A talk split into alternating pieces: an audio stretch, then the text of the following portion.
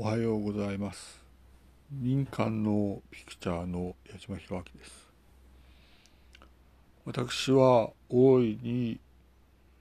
信州の方々に訴えたい。つまり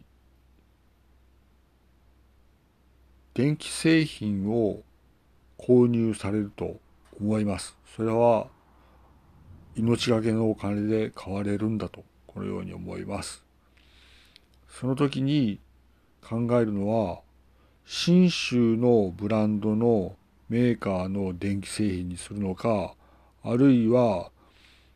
拉致日本人のニューヨークのブランドの電気メーカーにするのかどちらかを人生をかけて選択していただきたいと強く訴えるものでございます。私はこれは拉致日本人たちの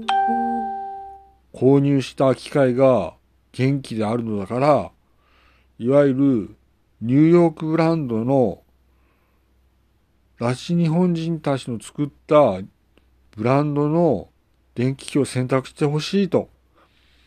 強く訴えるものでございます。それは各家庭の保護者の方が厳重に考えて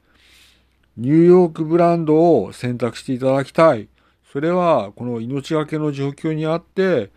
各家庭で左遷や、あるいは失職もあるかもしれないけれども、この夜に何を言ってるんだというふうに訴えたい。